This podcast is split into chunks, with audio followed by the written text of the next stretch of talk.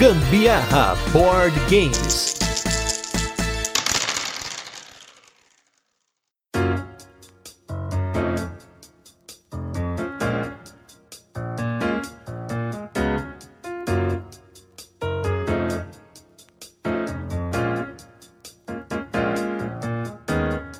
Fala galera, beleza? Aqui é o Gustavo Lopes E eu, a Carol Guzmão. e nós estamos aqui reunidos para um novo programa do Gambiarra Board Games. Então aí, antes da gente acabar o ano, a gente vai começar agora um novo quadro aqui no Gambiarra Board Games, que é o Tem Dado em Casa. Que foi uma sugestão do amigo nosso, o Rafael, que na verdade ele gostaria que o nome do podcast fosse esse, mas acabou que a gente fez só o nome do quadro mesmo, né? Não tinha como esperar menos dele. Ele só pensa naquilo. E nesse quadro, no Tem Dado em Casa, nós vamos colocar algumas listas pra vocês, alguns tops aí, teremos aí convidados no ano de 2020. Então aí, novidade antes de acabar o ano. Então, esse vai ser o último cast do ano, né? Porque o próximo cast sai na quinta-feira só, mas a gente tá aí finalizando o ano com novidade pra vocês. E a nossa lista de hoje será o top 5 jogos que nós jogamos em 2019. A ideia é que não necessariamente o jogo precisa ter sido lançado em 2019, mas que nós, no caso eu e a Carol, jogamos agora em 2019. Então pode aparecer lançamento, como pode aparecer jogo aí que na verdade a gente já deveria ter jogado muito antes, mas por falta de tempo só acabou jogando agora, né? Agora, antes de qualquer coisa, se Gambiarra Board Games fosse uma pessoa, que cor de roupa ele passaria a virada de 2019 pra 2020? Azul, porque o meu, o meu meeple é o azul. O que, que significa azul, meu filho? Ganhar no jogo. ok. E aí, bom, vamos lá. E pra variar, como a gente sempre faz um podcast rapidinho, sem delongas, já vamos começar aí com os jogos que nós mais gostamos em 2019, não necessariamente também na ordem que nós gostamos, tá? São apenas os cinco jogos que nós gostamos mais de jogar nesse ano. Só pra comentar, foram mais de 60 jogos que a gente jogou? Para falar a verdade, eu não peguei a conta certinho, mas nós jogamos um jogo e meio novo por semana. Não quer dizer que a gente só jogou esses jogos durante o ano inteiro, né? A gente teve muitas jogatinas esse ano, foi um ano muito produtivo pra gente, né? Muito bem. E aí, quem quer começar? Mas pode começar com o seu primeiro jogo aí, vamos ver. Ah, quero ver se você vai acertar. Gente, só pra vocês saberem, ele me fez não contar os jogos que eu tinha separado aqui É, foi segredo. pra fazer segredinho. E aí, o meu primeiro jogo aqui é Tsukiji. Tsukiji, nossa, já começou me surpreendendo, hein? Gostei muito, achei a, a- a mecânica dele muito legal, aquele esquema de set collection, ação simultânea, achei muito legal. É um jogo, é, não sei se vocês conhecem, é na verdade é mercado de frutos do mar, vamos dizer assim. Sim. né? Tem polvo, tem baiacu, camarão. E a gente precisa, né, é, escolher de acordo com o que vai sendo identificado durante o jogo lá, com o mercado do peixe e tal. A gente vai escolher a melhor compra a ser feita. No final a gente pontua de acordo com a compra que a gente fez, os peixes que a gente comprou, né? E enfim.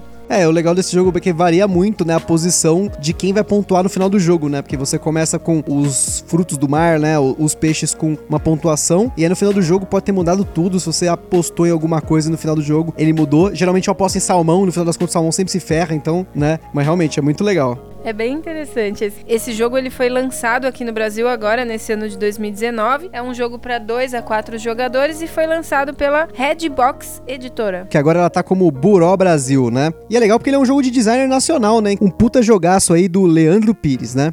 E o primeiro jogo que eu quero falar aqui no nosso top 5 jogos que nós jogamos em 2019 não é nada menos que o Tikal. Eu precisava falar desse jogo pra variar, porque eu já falei dele várias vezes em vários casts, que foi amor à primeira partida, e realmente, assim, eu me surpreendi, eu deveria ter jogado ele antes, né? Foi até uma questão de tempo e de achar o jogo disponível pra jogar, né? Porque na época que a gente jogou o Tikal no começo do ano, se eu não me engano, foi mais ou menos no começo do ano, ele além de estar esgotado, né, não tinha um jogo pra comprar fácil assim, a disponibilidade dele tava meio difícil nas luderias aqui de São Paulo e nós jogamos na Game Vault. Foi uma partida muito legal, assim, muito apertada, tipo, foi por um ponto, assim, no finalzinho, assim, e realmente foi um jogo que me surpreendeu muito. Tanto que a gente acabou jogando ele tantas vezes, né? Várias vezes, que a gente acabou até fazendo um episódio aí do cast, mas realmente eu gostei muito do Tikal. Esse, o esquema dele de pontos de ação, de você poder explorar, fazer sua estratégia, você ter as diferentes fases de pontuação de quando chega os vulcões, né? Então foi muito legal. O Tikal é o melhor da trilogia das máscaras, até porque agora a gente pode afirmar isso depois de ter jogado os três. Apesar da nossa partida do Cusco ter sido meio bagunçada, mas mesmo assim eu ainda acho que o Tikal é melhor. Eu tinha certeza que esse ia pra sua lista. Esse daí você não podia negar.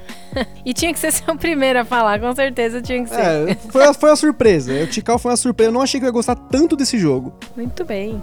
Bom, Seguindo aqui, o segundo jogo que eu vou colocar nesse meu top 5 2019 é o Scarabia. A gente jogou ele, na verdade, uma vez, gente, só. Mas realmente é um jogo que me surpreendeu. Também jogamos lá na Game Vault. Foi no comecinho desse ano que a gente jogou. Eu acho que foi na mesma época, mas eu joguei os Carabia mais de uma vez já. Eu já tinha jogado ele antes. Ah, então, mas para mim foi uma partida assim que eu, nossa, achei, eu achei o jogo sensacional, achei muito bom. Também foi lançado agora em 2019 pela Galápagos Jogos e é independente de idioma, isso que eu acho interessante nos jogos. Sim. Eu acho que inclusive de todos aqui que eu, que eu selecionei, todos são independentes Ah, de é? idiomas. É, não, os que eu selecionei não. É, os meus todos são independentes de idiomas. Eu acho isso interessante. Até agora, tendo jogado com a namorada do seu irmão, né? Uhum, sim. A gente é, foi assim bem interessante. Eu não dava tanta importância nesse negócio de independência de idioma, mas puta, faz muita diferença mesmo, porque tipo, você pode jogar realmente com qualquer um e a pessoa entendendo o jogo, você sabendo explicar pra ela, né, no caso que a gente explicou em inglês, e foi compreensível e bola pra frente, jogamos. Agora, real- realmente sobre o Scarabia, você precisa encontrar ali é, escaravelhos e tal, e aí no final você vai fazer uma pontuação em cima dessas suas descobertas. Ei, só pra quem não, não entendeu essa parte da jogatina aí que a Carol falou com a namorada do meu irmão, a Cristina, ela é da República Tcheca, ela veio passar um tempo aqui no Brasil, e nos últimos dois episódios, no episódio que vai sair ainda essa semana, agora depois do ano novo, a gente fala um pouco sobre essas jogatinas que a gente fez com jogos aqui lançados quase todos aqui no Brasil, né? Independentes de idioma, com ela, explicando pra ela inglês e tal, mas os jogos quase todos eles foram lançados aqui no Brasil. E assim, é, a gente sempre reforça sobre essa parte da dependência de idioma também, porque é muito legal, são jogos você jogar com crianças. Dependendo do jogo, você consegue jogar com crianças, porque a criança às vezes ela tem um pouco de dificuldade ainda de ler, assim, não é que nem a gente já tá pegando tudo fácil, né? Então, um jogo com independência de idioma é muito legal pra isso, né? E o meu segundo jogo que eu quero falar que ainda não foi lançado aqui no Brasil, será lançado pela Meeple BR, é o Draftosaurus. Ah, o meu também, eu já escolhi esse. Ferrou. Não, eu precisava escolher o Draftosaurus porque foi um jogo que me surpreendeu muito. A gente tem aí, se você quiser conhecer ele com mais detalhes, a gente já teve um cast aqui no Gambiarra Board Games falando só dele, porque a gente teve a oportunidade de conseguir uma cópia dele importada pela Ankama Games, que é a editora que lançou ele lá fora, e é um jogaço pra você jogar com todo mundo. Acho que assim, é o, o jogo de abertura, o gateway game que eu tenho aqui agora na coleção mais legal de pegar. Acho que assim, as próximas jogatinas que a gente tiver com pessoas que não são gamers, né? Não são board gameiros, que nem a gente fala, né? Com certeza eu vou colocar o Daftosaurus na mesa. E você também escolheu ele por quê? Vamos lá. Não, esse daí, eu- até no, no nosso cast eu falei, esse é meu queridinho mesmo. Esse daí eu achei a coisa mais linda do mundo, aqueles meeples, muito cuidadoso o designer desse jogo, de ter bolado os, os dinossaurinhos naqueles formatinhos tão cuidado, tão cuticute de mãe. Ainda mais para um jogo de draft, né? Que geralmente são cartas, né? Não meeples. Realmente, e, e é um jogo, assim, realmente muito interessante de ser jogado, né? Você pensa, você precisa raciocinar tal. É muito legal, é muito bom. Bom, como acabou roubando um do meu aí, vou seguir, vou falar. Manda bala. Vou falar mais um dos que eu coloquei na minha lista aqui. Eu vou lançar um desafio aqui para você, para ver se você é manjador.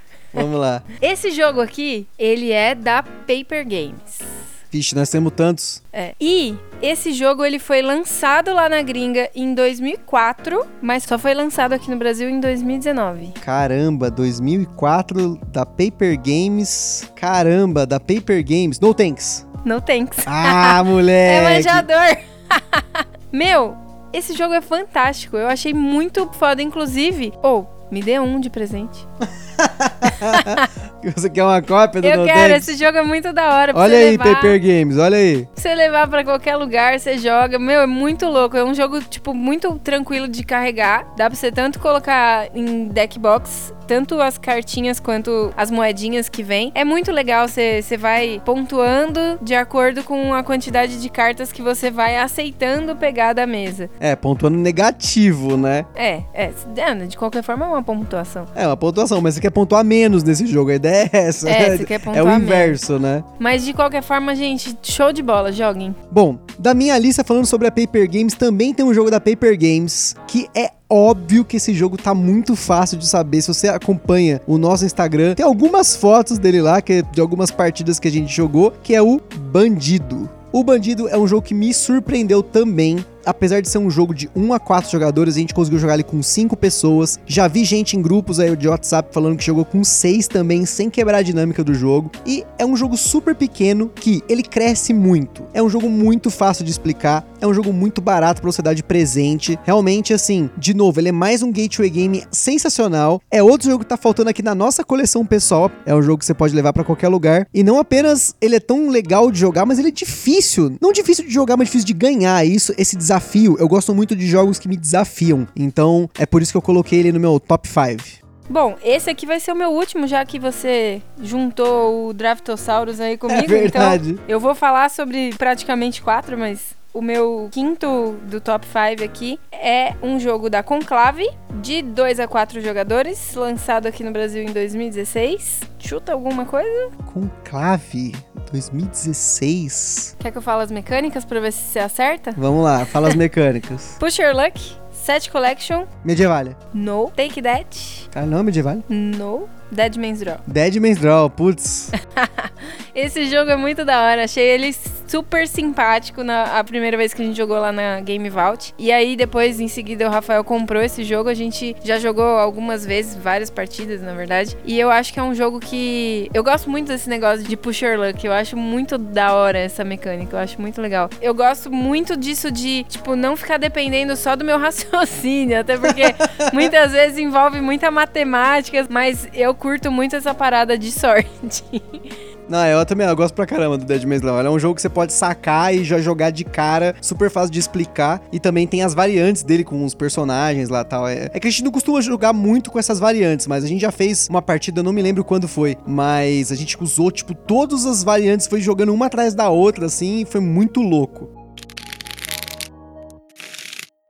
Por fim, então, eu vou colocar aqui meus dois últimos jogos nosso top 5. Um primeiro deles é um jogo que todo mundo gostou, mas infelizmente ele precisa ver mais mesa, porque a quantidade de componentes que nós temos dele aqui é para jogar esse jogo muito para justificar o valor dele, que foi o Zombicide Invader. O Zombicide Invader para mim foi um dos melhores jogos que eu joguei esse ano, e não só esse ano, mas do, dos jogos, né? Que assim, eu sou muito suspeito em falar de Zombicide. Zombicide é um jogo muito querido para mim desde a Season 1, e a gente participou já de dois Kickstarters, incluindo esse Zombicide Invader. A gente teve a oportunidade de jogar somente uma vez o Zombicide Invader, algumas missões, né? Inclusive uma delas a gente perdeu, que é algo que normalmente a gente não costuma acontecer no Zombicide, porque a gente já tá tão bitolado assim nas estratégias e tal. E esse jogo ele se mostrou que tem muita coisa nova para trazer. Tá certo que assim, eu vou ser sincero, eu acho que a franquia de Zombicide ela já tá um pouco desgastada. Então assim, para fechar, Zombicide Invader para mim foi o que precisava. Essa Season 1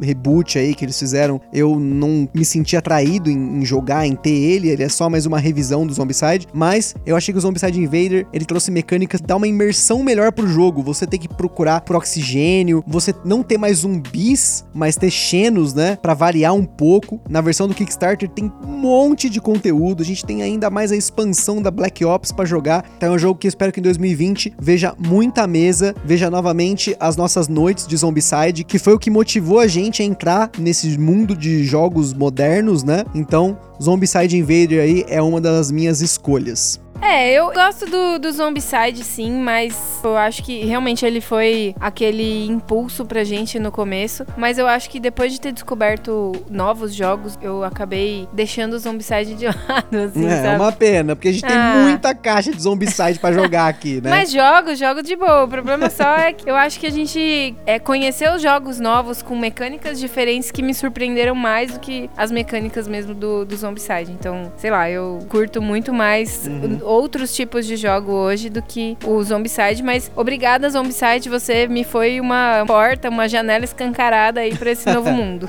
Bom, e para finalizar o nosso Top 5 2019, eu vou colocar uma polêmica aqui, porque esse foi um jogo que, na minha opinião, nós não jogamos direito. Esse jogo tem um potencial absurdo. Eu sei que ele é complexo pra caramba pelo menos pro nosso nível de mesa, porque a galera que a gente joga não costuma jogar jogos tão pesados. Se você for pensar aí no Board Game Geek, para você que aí é ouvinte e já tem um pouco mais de conhecimento de complexidade dos jogos, no Board Game Geek, você sabe que tem a complexidade dos jogos lá. E nós não costumamos jogar jogos com complexidade um pouco maior do que 3. E lá vai de 1 a 5, né? E esse é um jogo que ultrapassa essa complexidade, se eu não me engano. Esse jogo ele tá classificado como perto de 4, ou seja, é um jogo pesado. Bem hard.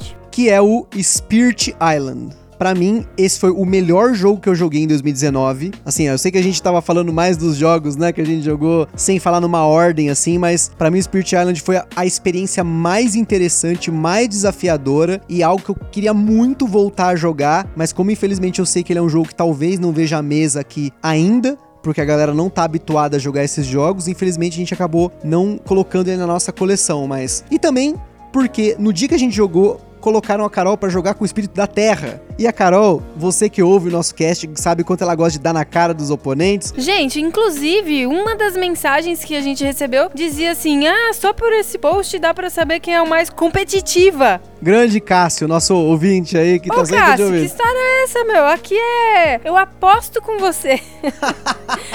que eu não sou tão competitiva assim. É, cuidado que ela vai apostar pra tentar ganhar, Ai, né? Eu aposto e eu ganho, que eu não sou tão competitiva. É um paradoxo, né? Mas enfim, eu acho que a Carol tinha que ter jogado com o espírito do raio, ou pelo menos com o espírito que eu tava jogando, que era o espírito das sombras, ou talvez com uma variante aí. Mas é um jogo que eu quero muito jogar novamente. A gente teve apenas uma única oportunidade de jogar, mas pra mim já foi a experiência do ano. Meu, esse jogo, assim, tipo, realmente ele tem o potencial todo que ele falou, mas sério, eu fiquei sentada lá naquela mesa, a gente jogou, sei lá, por uma hora e alguma coisa. Foi uma hora e meia por aí. É, e tipo assim, o meu personagem. boring! não rolou comigo, sabe? Eu acho que deve ser aquele mesmo esquema de tipo, se você não, não criou aquele vínculo com a sua psicóloga, largue-a e vá procurar outra. Acho que é o mesmo esquema, porque, sério, foi bem boring pra mim aquele personagem da Terra que eu joguei. Ele não fazia muita coisa e, e eu queria muito fazer tantas coisas e não rolava com aquele personagem, mas realmente, ele é um jogo que tem sim bastante potencial, até porque eu vendo você com o seu personagem da sombra e o, o cara que tava jogando junto com a gente, que lá na Game Vault a gente divide mesa com as pessoas, sim, né? sim, principalmente nos eventos. E aí o cara tava jogando também com o espírito do raio. E, meu, muito da hora. Tipo, todo mundo jogando e eu lá, Defendendo. Defendendo, balança a terra aqui. ê. Sabe? Tipo, ah, boring. Por isso que quando a gente for jogar de novo, e eu espero que nós joguemos de novo, você vai ficar com o espírito do raio, porque você vai ficar batendo. A ideia é você bater. Você tem que ser É. a porradeira, igual aquele dia do Arena, lembra? Só pra contextualizar, a gente nunca falou isso do podcast. A gente jogou uma vez uma partida de Arena The Contest, que é um, um jogo do Alexandre Abud, né, o designer brasileiro aí, que vai ser lançado pela Galápagos, eu só não sei quando. Eu lembro que eles anunciaram no DOF, mas não tem data aí de quando ele vai ser lançado. Mas, sabendo que a Carol, do jeito que ela gosta de fazer essas porradaria, eu, o cara que eu não conhecia, eu falei pra ele, olha, qual que é o personagem mais porradeiro pra colocar pra Carol? Ele falou, ó, coloca o lobisomem. E a gente regaçou na partida. A gente tava jogando na zoeira e a galera que jogou contra a gente saiu puta da partida. Foi. Porque a gente tava, tipo, fazendo uns combos muito louco. A Carol tava YOLO e regaçamos, cara. Então, assim, jogaremos Spirit Island novamente. Se, assim, se eu tiver num dia meio maluco, talvez eu traga ele pra casa, não sei. Vamos Ai, ver. meu Deus do céu, vai falir. Porque é um jogaço, um lançamento aí da Ace Studios aqui no Brasil, apesar dele ter sido lançado em 2017 lá fora, teve Kickstarter e tudo mais, mas é um jogo que foi a melhor experiência do ano, apesar de que a gente tomou um cacete do jogo, né? Quando eu falo cacete do jogo, porque é um jogo cooperativo que é você contra a inteligência artificial, entre aspas, do jogo, e a gente perdeu, mas ainda assim foi uma derrota que falou assim: meu, eu quero jogar de novo porque eu quero ganhar. Novamente, como eu falei no- sobre o bandido, eu gosto de ser desafiado. O- jogos difíceis provavelmente serão jogos que me atraem mais, porque eles me dão essa sensação de desafio.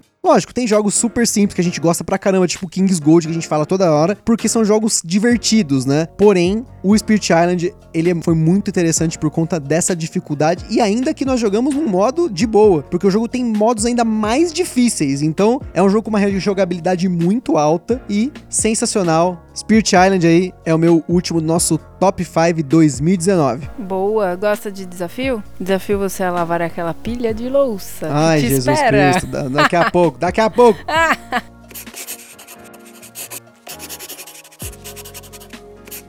Bom, galera, espero que vocês tenham gostado do nosso primeiro episódio do Tem Dado em Casa, mais um programa aí do Gambiarra Board Games. Para você que não conhece, o Gambiarra Board Games tem aí semanalmente nas quintas-feiras as resenhas que a gente faz dos jogos, porém a gente não fala só dos jogos, nós sempre colocamos aí bastante curiosidades, as jogatinas, né, novidades para vocês. E nós temos também o turno de comentários, que é um outro programa que a gente coloca assuntos que geralmente a gente não costuma colocar durante os episódios do Gambiarra Board Games das resenhas. E agora o Tem Dado em Casa, nós pretendemos aí fazer algumas listinhas de jogos para vocês aí. Espero que vocês gostem bastante aí.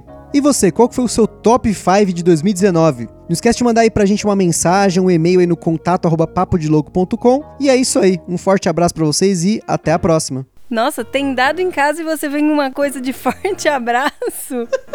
Bom, um aperto de mão para todos, um beijo, até breve, feliz 2020.